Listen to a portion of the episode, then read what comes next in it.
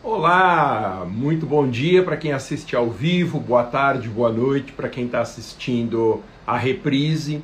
Sejam bem-vindos a mais um episódio do programa Advogando em Improbidade. Eu sou o professor Alexandre Mas e nesse programa nós discutimos temas relacionados ao grande subnicho da advocacia em favor de servidores públicos, que são as ações e procedimentos de improbidade administrativa instaurados contra o cliente.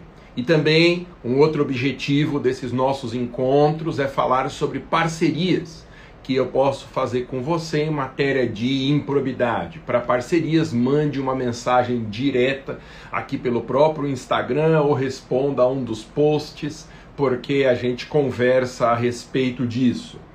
Hoje eu vou tratar de um assunto junto com um grande amigo, o professor Fabrício Bolzan, que é o tema mais significativo em matéria da nova lei de improbidade, a discussão sobre a retroatividade ou não dessa nova lei. Antes disso, o Fabrício já deve estar por aqui.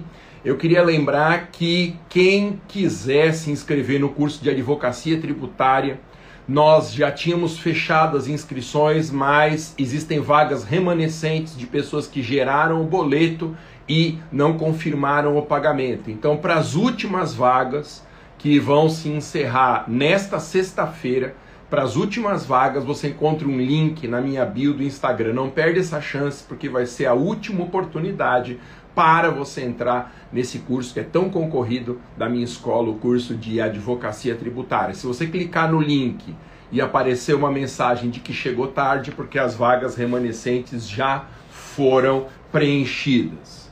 Bom, todos devem saber, eu sempre começo essas nossas conversas ah, falando sobre isso. Foi publicado em 26 de outubro de 2021 a Lei 14.230 que modifica mais de 100 normas da lei de improbidade.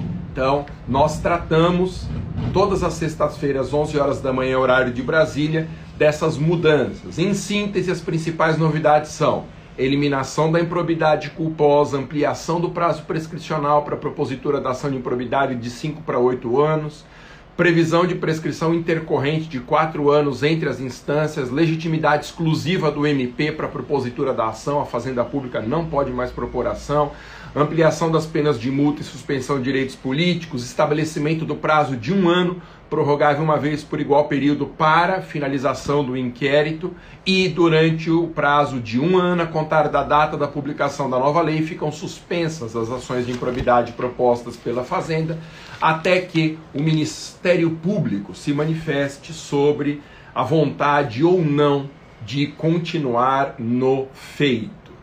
Bom, hoje já deve estar por aqui o meu parceiro na advocacia e parceiro também na docência. Nós demos aula na rede LFG juntos durante uns 15 anos, pelo menos, e ele é um grande advogado aqui em São Paulo em matéria de improbidade, tem um escritório que se destaca e dentro do qual nós estabelecemos muitas parcerias.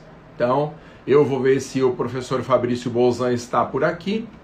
Quem for chegando pode colocar, gente, o nome aqui Daniela, sim, a live vai ficar salva. Coloque seu nome e a cidade de onde você acompanha esta live. Tá? Então registro aqui as primeiras presenças: Letícia Rocha, Andresa Chagas, Sampaio 1501, Tabi Cruz, vamos ver quem mais que chegou aqui. É, Marino, Walter, Nádia, Gabi, Lana, Sophie, CB Viagem, Olívio Brito, é, Igor, Gustavo, Alcimar. Professor, uma pergunta. Tom Cata. Professor, entrei com uma ação popular acerca dos ônibus da capital com 30 bilhões de danos ao município. Vou mandar um direct, conversei com o Bolzan, mas parece que há impedimentos. Manda um direct. Tom, a gente conversa a respeito disso. Tá bom? Vamos ver quem mais chegando aqui. Giselda Rodrigues, professora que é de Uruaçu, em Goiás. Mateus. Depois, Carlos Mendes. Glau, bom dia, Ana Teles. Seja muito bem-vinda. Quem mais, gente? M. Souza, Cleo. Aí tem Delícias da Lila, Marcos A. Silva, eu, Thaís NC, sejam todos muito bem-vindos. Se o professor Fabrício Bolzan já estiver por aqui, não ouvi ainda, dá um, um alôzinho aí, Bolzan. Senão eu continuo saudando quem está chegando agora. Lembrando, gente, que nós temos duas lives e nos de tempo. Nós temos duas lives semanais. Bom dia, Rainiel. Toda sexta-feira, às 11 horas da manhã, sempre horário de Brasília, nós fazemos essa advogando em probidade. E às terças-feiras, às 19 horas e 7 minutos, nós falamos sobre a advocacia tributária. Ó, quem chegou por aí, vou adicioná-lo. Denunciar comentário, não. Remover do vídeo, fixar, entrar ao vivo. Aceitar aí, Bolsa. Vamos ver se dá certo. Às vezes o Instagram prega umas peças nesses ao vivo com a gente, dialogando justo. Olha quem tá aí, que maravilha! Salve, Bolzan! Tudo bem? Muito obrigado por ter aceitado esse convite. Tudo bem com Fala, você? meu querido. Tudo bem? Consegue me ouvir? Tá me vendo aí? Tudo bem, galera? Perfe... Como estão? Perfeitamente. Ô, Bolzan, quando que nós vamos pôr a nossa banda para funcionar, hein? Já tem um guitarrista ilustre, né? Um discípulo de Jimi Hendrix aqui, professor ah. Massa. Ah. É um vocalista, né? Com é, essa já, voz já louca é um... aqui, o pessoal acha que eu não canto nada, mas fala aí, Massa. Canta bem, sim. Ele, ele tem uma pegada mais Axel Roses com essa voz aí, gente. É uma maravilha. Bolzan, seja muito bem-vindo. E para não ocupar o seu tempo, eu sei que você tem uma advocacia muito requisitada, nós somos parceiros, né? E eu sei como os clientes gostam de você e a qualidade do seu atendimento.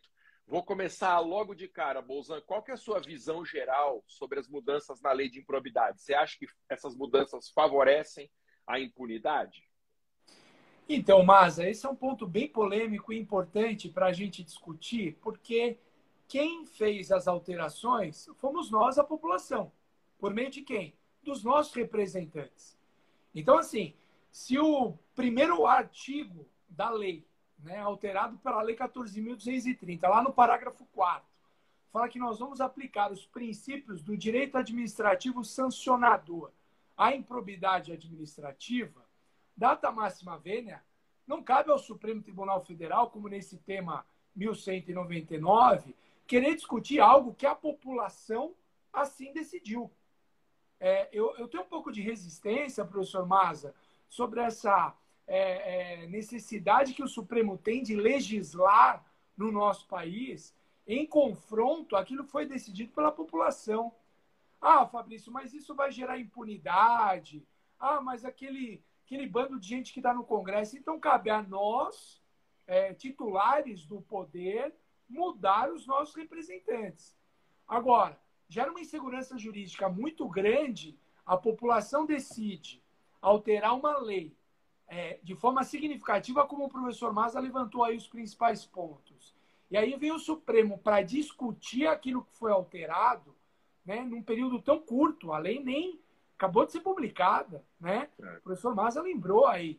É, é, mas o Supremo já vai alterar aquilo que acabou de ser publicado. É, eu, eu é, independentemente de ser favorável ou não às mudanças, professor Maza, me incomoda a população alterar uma lei de maneira tão significativa como essa, por meio dos nossos representantes, e nem seis meses de existência da lei já vem o Supremo querer decidir se vai retroagir ou não. Nós vamos discutir hoje aqui que, sem sombra de dúvidas, eu, eu partilho do, do, do pensamento do professor Maza, essa lei tem que retroagir, porque assim está expresso na lei, assim a principiologia sempre definiu, e nós vamos provar hoje que tem julgados do STJ nesse Sim. sentido. Maravilha. Eu compartilho da sua opinião, Bolzan. Eu acho que essa interpretação de que a lei favorece a impunidade é, acima de tudo, uma interpretação jornalística e não de operadores do direito. Já tive oportunidade de conversar com muitos advogados em matéria de improbidade e, pelo contrário, em pontos muito sensíveis da Lei 8429, as mudanças vieram para agravar a situação do acusado. O que esse artigo 1 relembra, e é muito legal você ter levantado esse assunto, é que se valem os princípios do direito administrativo sancionador mais do que nunca o processo de improbidade tem que respeitar um devido processo legal, um contraditório, uma ampla defesa, uma recorribilidade, reforçando a ideia, inclusive, que mesmo na etapa do inquérito civil, se valem os princípios do direito administrativo sancionador, não é um inquérito inquisitorial, como acontece no processo penal. É um inquérito que tem que dialogar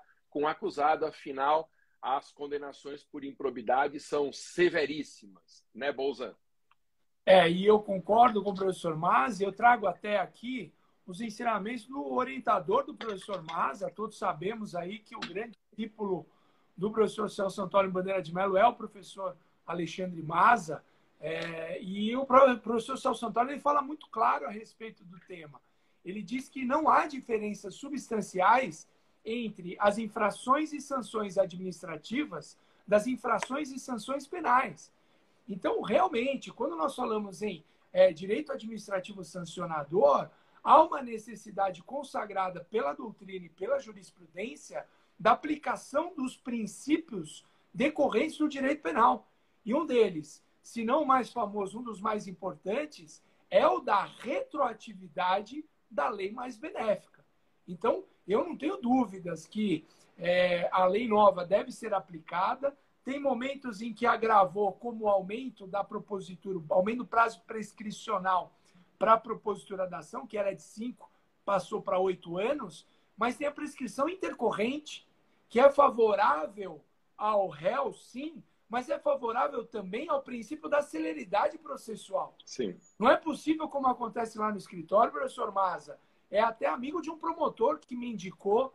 Esse rapaz, o pai dele foi é, prefeito numa cidade e ele mora num apartamento gigante porque está indisponível há mais de 20 anos e ele não consegue nem pagar é, é, os custos desse apartamento, ele não consegue vender mais de 20 anos indisponível. Desculpa, é, o princípio da celeridade processual que foi jogado fora. Com as mudanças da nova lei impondo a prescrição intercorrente, exige um processo judicial mais célere e, consequentemente, mais eficiente. Então, não é só benefício para o réu, é benefício para a própria sociedade e para a concretização, dentre outros, por exemplo, do princípio da celeridade processual. Ô Bolzan, eu assino embaixo em tudo que você disse. Eu publiquei um artigo recentemente no meu blog sobre improbidade que fala um pouco sobre a espetacularização, tem que até ler a palavra aqui, porque é um trava-língua, espetacularização da ação de improbidade. O que, que é isso? Infelizmente, os procedimentos de improbidade muitas vezes são usados pelo Ministério Público, hoje o único autor da ação de improbidade, para gerar, jogando para a torcida, vamos dizer assim, consequências políticas para alguns agentes públicos que têm a carreira absolutamente arrasada pela propositura da demanda. Veja, ninguém está aqui defendendo a impunidade, não é disso que se trata. Mas imagine, por exemplo, o caso de um senador da República que é acusado de improbidade administrativa. O jornal publica que ele está sendo processado por improbidade, os eleitores acham que ele é condenado. Porque as pessoas que não são do direito, elas não sabem a diferença entre a propositura da ação e a condenação. Então há, de fato, um jogo de cena. E você trouxe um caso, eu tenho outro exemplo Existem 11 mil ações de improbidade propostas por ano no Brasil. A maioria absoluta é caso de acumulação ilegal de cargos. Veja, se toda acumulação ilegal de cargos for uma improbidade, o judiciário tem que viver para ações de improbidade. Você punir um servidor público por conta de uma situação ilegal, inconstitucional como essa, mas acusando de um ato ímprobo, isso é de uma gravidade absoluta. Bozan, que, que você acha sobre o tema? Você já deu uma pincelada da sua opinião da incidência da nova lei sobre as ações de improbidade que ainda não foram julgadas. A nova lei se aplica ou não se aplica? Um pouquinho mais difícil. E nas ações que já transitaram em julgado, vale a nova lei? Qual é a sua opinião sobre isso?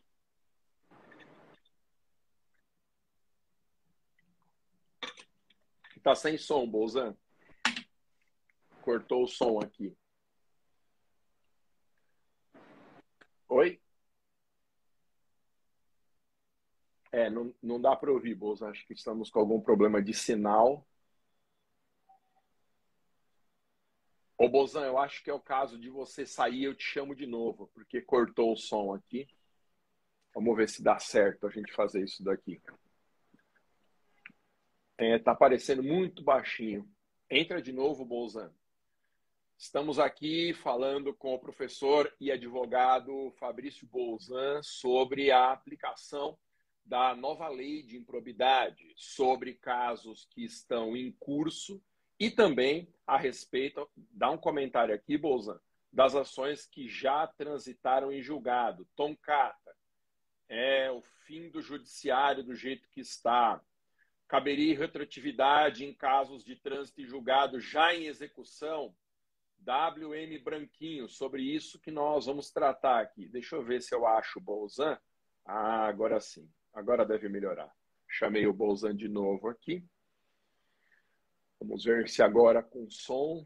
É o Instagram, ele apronta dessas. Bolzan?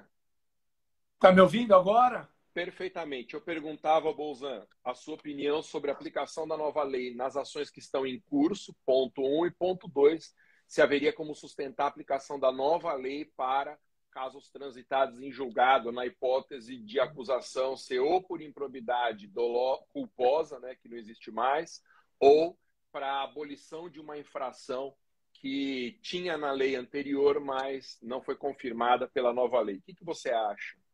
Ó, eu entendo que sim, eu sou favorável à aplicação para os processos em andamento. É, vou dar exemplos de precedentes do STJ recentes aplicando a nova lei mais favorável em processo administrativo disciplinar, porque é a linha do direito administrativo sancionador.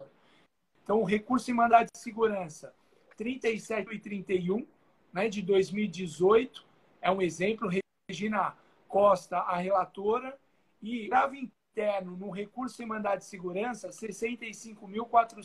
65.486 do Mauro Campbell, e esse é de 2021. Então, assim, é, não temos dúvidas aí, até do ponto de vista de precedentes do Superior Tribunal de Justiça, a importância de se aplicar a lei mais favorável a processos administrativos disciplinares em curso. Então, é o mesmo raciocínio para as ações de improbidade que estão em andamento, ok? Em relação às ações que já têm aí o trânsito em julgado, é, eu acho que a situação é um pouco mais difícil, um pouco mais complicada. Mas teria caminho, sim, para discutir por meio de uma ação rescisória, por exemplo, é, teriam caminhos processuais hábeis para se discutir eu sou sempre favorável a nós, advogados, é, é, buscarmos a realização da história. Então, não dá para ficar acomodado, ah, tem jurisprudência contra, ah, não vai dar em nada. Não, cabe a nós, operadores do direito, em especial nós, advogados, mudarmos ou tentarmos mudar a história dos nossos clientes. Então, eu sou favorável, sim, à aplicação dos benefícios da nova lei às ações em andamento e até, se for o caso, as ações transitadas em julgado. Maravilha, Bozan. Assina embaixo, sou favorável também às duas hipóteses de retroação da nova lei. Bozan, você chamou antes da gente entrar aqui para conversar, você chamou a minha atenção para uma proposta de repercussão geral em um agravo em recurso extraordinário no Supremo Tribunal Federal. É um assunto novinho, né? Ele estourou, digamos assim, antes de ontem e ontem do ministro Alexandre de Moraes. Então, é agravo em recurso extraordinário 843-989. Eu tive cuidado de buscar aqui a proposta de hipótese de eventual aprovação da repercussão geral, é esse tema 11.199. No banner de anúncio da live, a gente colocou, não, a gente da minha equipe, você não, a gente colocou o número errado, tá? Então é 11.199. E aí, Bolzan, eu vou ler aqui qual é a proposta. Item 1, necessidade da presença do elemento subjetivo dolo para a configuração do ato de improbidade, inclusive no artigo 10, e 2, aplicação dos novos prazos de prescrição geral e intercorrente. Como que você acha que o STF vai decidir em Bolzan, fazendo um exercício de futurologia? É, primeiro, deu umas travadas aqui, você me ouve bem? Perfeito. Tá. É, bom, primeiro vem aquela volta, né, a crítica inicial. Eu, eu entendo descabido o Supremo já querer analisar algo que é evidente a aplicação retroativa né, daquilo que é mais benéfico. É, pegando uma decisão do final do ano passado do ministro Gilmar Mendes, o Supremo tem ali uma visão mais favorável às aplicações de novidades mais benéficas ao réu da improbidade Inclusive, teve ali a declaração, né, o reconhecimento da inconstitucionalidade da pena de suspensão de direitos políticos para os atos de improbidade do artigo 11, que são atos leves, até na modalidade culposa que admitia né, o, o, a redação original da Lei 8429, a Lei de Improbidade, no artigo 10. Então, é, eu espero que o Supremo tenha e mantenha essa visão mais favorável de aplicação retroativa daquilo que for mais benéfico ao réu da improbidade. E não só apenas, mas a gente bate muito na questão da prescrição, em especial da prescrição intercorrente, foi uma novidade da lei, com prazo aí, que é o prazo pela metade dos oito anos iniciais do artigo 23. Mas tem um dispositivo importante, professor Maza, que é o parágrafo 5 do artigo 12, que fala, por força da Lei 14.230, que os atos de menor ofensa aos bens jurídicos tutelados só admite como sanções multa e ressarcimento, como o professor muito bem lembrou, usado, por exemplo, de não trabalhar um mês, dando um prejuízo de R$ 2.500 para a administração pública, tendo suspensos os seus direitos políticos por oito anos. Então, assim, é um caso de também aplicar a lei nova, de não admitir pena tão grave para uma infração de menor potencial ofensivo como Sim. essa.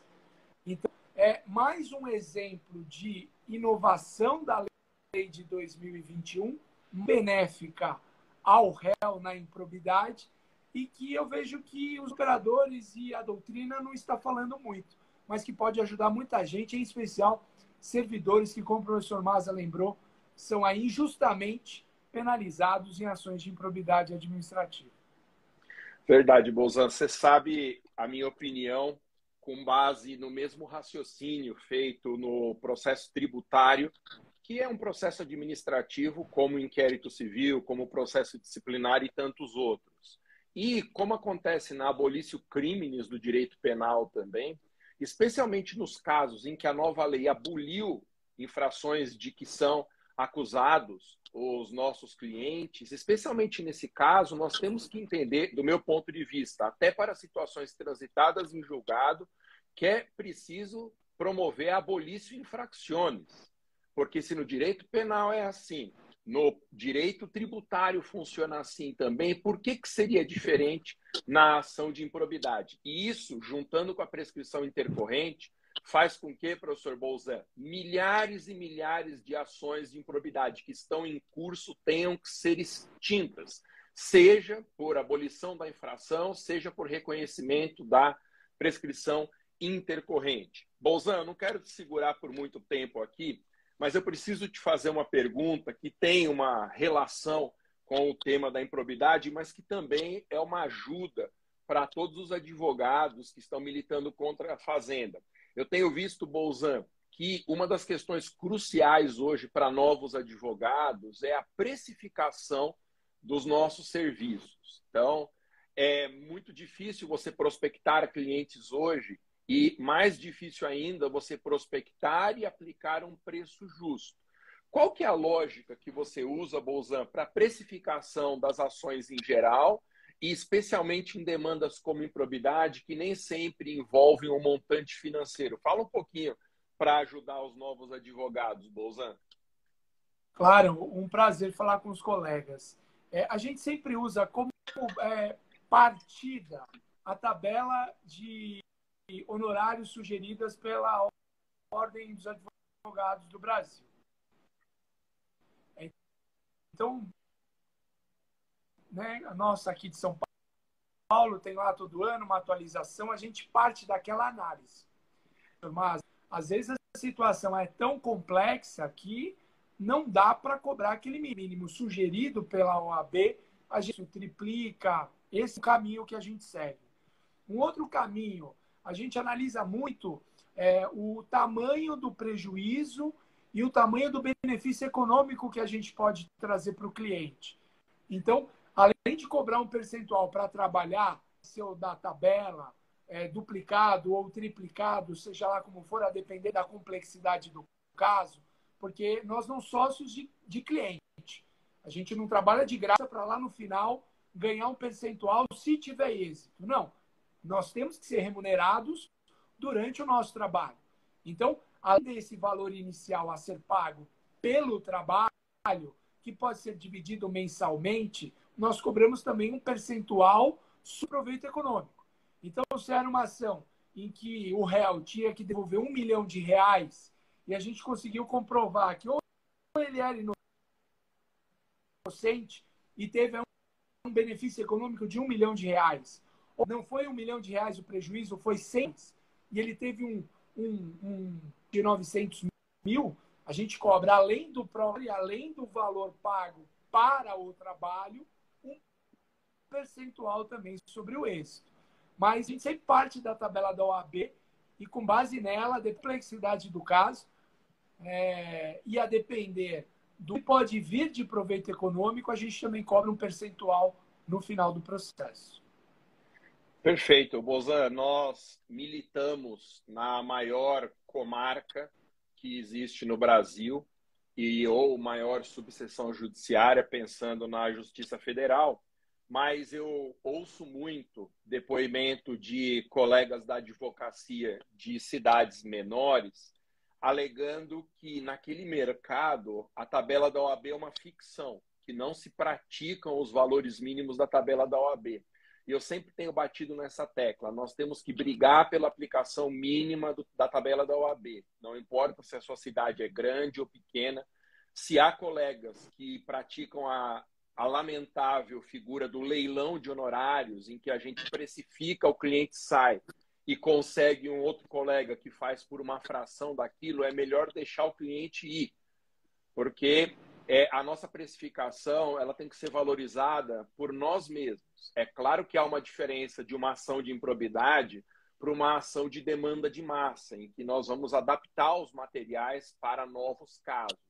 Mas mesmo onde vocês percebam que a tabela da OAB não é praticada em casos concretos, a gente tem que se bater pela aplicação da tabela, porque senão a gente vai acabar, como você disse, virando sócio do cliente, o que não tem muito sentido. Bolzan, tivemos aqui já 20 minutos de conversa, eu sei que você tem os clientes para atender, suas questões pessoais também. Te agradeço e passo a palavra para você para algumas considerações finais. Bolzan, qual que é o seu Instagram? Arroba Bolzanfá. Arroba Bolzan. Tá, então, gente, é, sigam o professor é, Fabrício Bolzan, é arroba B-O-N-Z-A-N-F-A, arroba Bolzanfá. Recomendo vivamente, principalmente quem tem interesse em ações de improbidade. Bolzan, passo a palavra para você, já te agradecendo pela disponibilidade.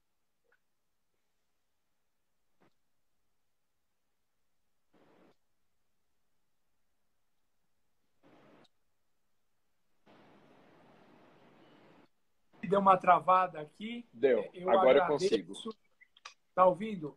É, é só é B-O-L-Z-A-N, né? Do sobrenome, B-O-L-Z-A-N-F-A. É, é Bolzan Fá. É, é, eu agradeço a oportunidade, professor mais um grande amigo, um parceiro do escritório. Temos aí trabalhos em conjunto e é sempre uma honra estar ao lado, como mensagem final aí aos colegas, na linha do que o professor Maza disse, é, nós precisamos valorizar o serviço do advogado, né? E cabe a nós. A gente sabe quão difícil é elaborar aí uma defesa numa empresa, por exemplo, e quão importante trabalho na defesa do cliente. Então, nós temos sim que valorizar os nossos horários, usar mesmo como mínimo, é dali para cima tabela da OAB e, e, e, não é à toa, a OAB vem com o estudo mínimo, é realmente o mínimo do mínimo, né? Então, não dá para fazer leilão dos nossos honorários, porque a gente assim agindo ou aceitando, nós estamos chateando uma função que é essencial à justiça do nosso país, que é a advocacia. Então, da minha parte, foi um prazer, professor Maza, sempre aqui à sua disposição. E bora trabalhar, que a gente tem dois casos para a semana que vem aí para resolver. É. Um abraço. é todos. isso. Obrigado, Bolzan. Bom final de semana para você. Gente, estamos encerrando aqui mais um episódio do programa Advogando em Probidade com o ilustre professor e advogado Fabrício Bolzan. Lembrando que nós estamos com vagas remanescentes do curso da Advocacia Tributária. O link está na minha bio do Instagram, válido exclusivamente para essa sexta-feira e se houver ainda vaga. Se você clicar lá no link e aparecer a informação que você chegou tarde, é porque as vagas foram preenchidas. Valeu, gente. Propostas de parceria, vocês podem mandar por direct e sigam o professor Bolzan e também propostas de parceria para ele, mande por direct lá. Valeu, gente. Até mais. Valeu, Bolzan. Valeu. Tchau.